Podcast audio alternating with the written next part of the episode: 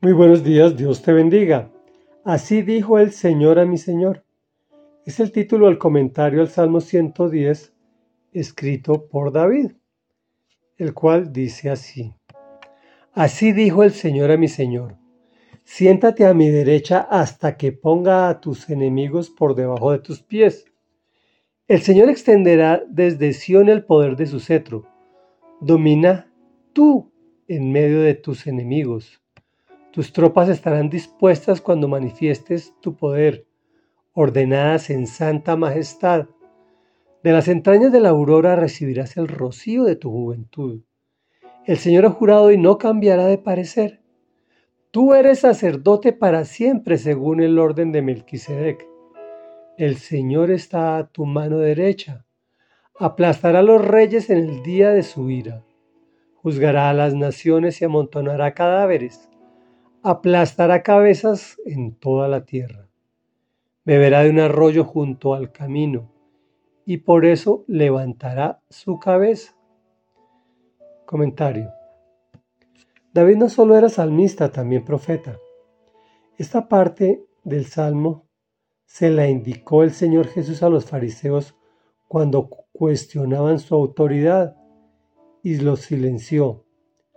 Así dijo el Señor a mi Señor, siéntate a mi derecha hasta que ponga tus enemigos por debajo de tus pies. El Padre le dice a su Hijo con mayúscula, Hijo, Jesús, ¿qué le dará autoridad sobre todo lo creado? Él está pacientemente sentado al lado del Señor, esperando que te arrepientas y lo recibas como tu Señor y tu Dios en tu vida y en tu corazón. Cuando dice el Señor extenderá desde Sion el poder de su cetro, domina tú en medio de tus enemigos, tus tropas estarán dispuestas cuando manifieste tu poder, ordenadas en santa majestad. Está hablando de la confrontación entre el bien y el mal. El bien obviamente representado por Dios y sus ángeles. Y el mal está involucrando a Satanás, sus demonios o sus ángeles caídos y muchas personas necias que lo siguen, creyendo en el príncipe de la mentira, el cual obviamente será derrotado. Por otro lado nos dice que de las entrañas de la aurora recibirás el rocío de tu juventud. Esto puede ser interpretado como que en la resurrección serás joven por toda la eternidad. ¿Te gustó? Pues esta también es buena. Tú eres sacerdote para siempre según el orden de Melquisedec. Se refería específicamente a Jesús, pero también puedes, puede ser, o mejor, debe ser interpretado que Dios te escogió como su sacerdote. Reflexión.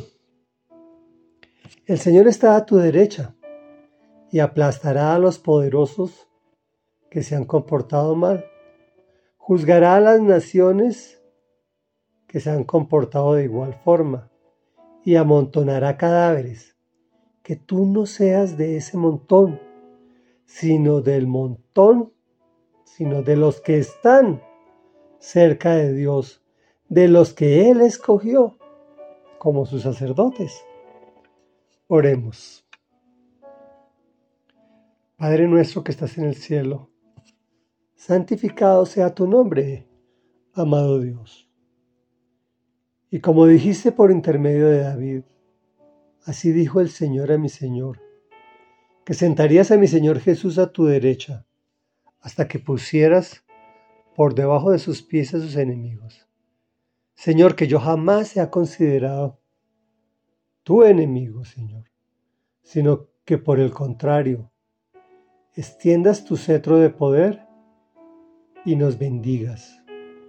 Que podamos dominar en medio de los enemigos, pues tus tropas celestiales manifestarán tu poder y ordenadas en majestad, aplastarás al enemigo de una vez para siempre en la batalla final.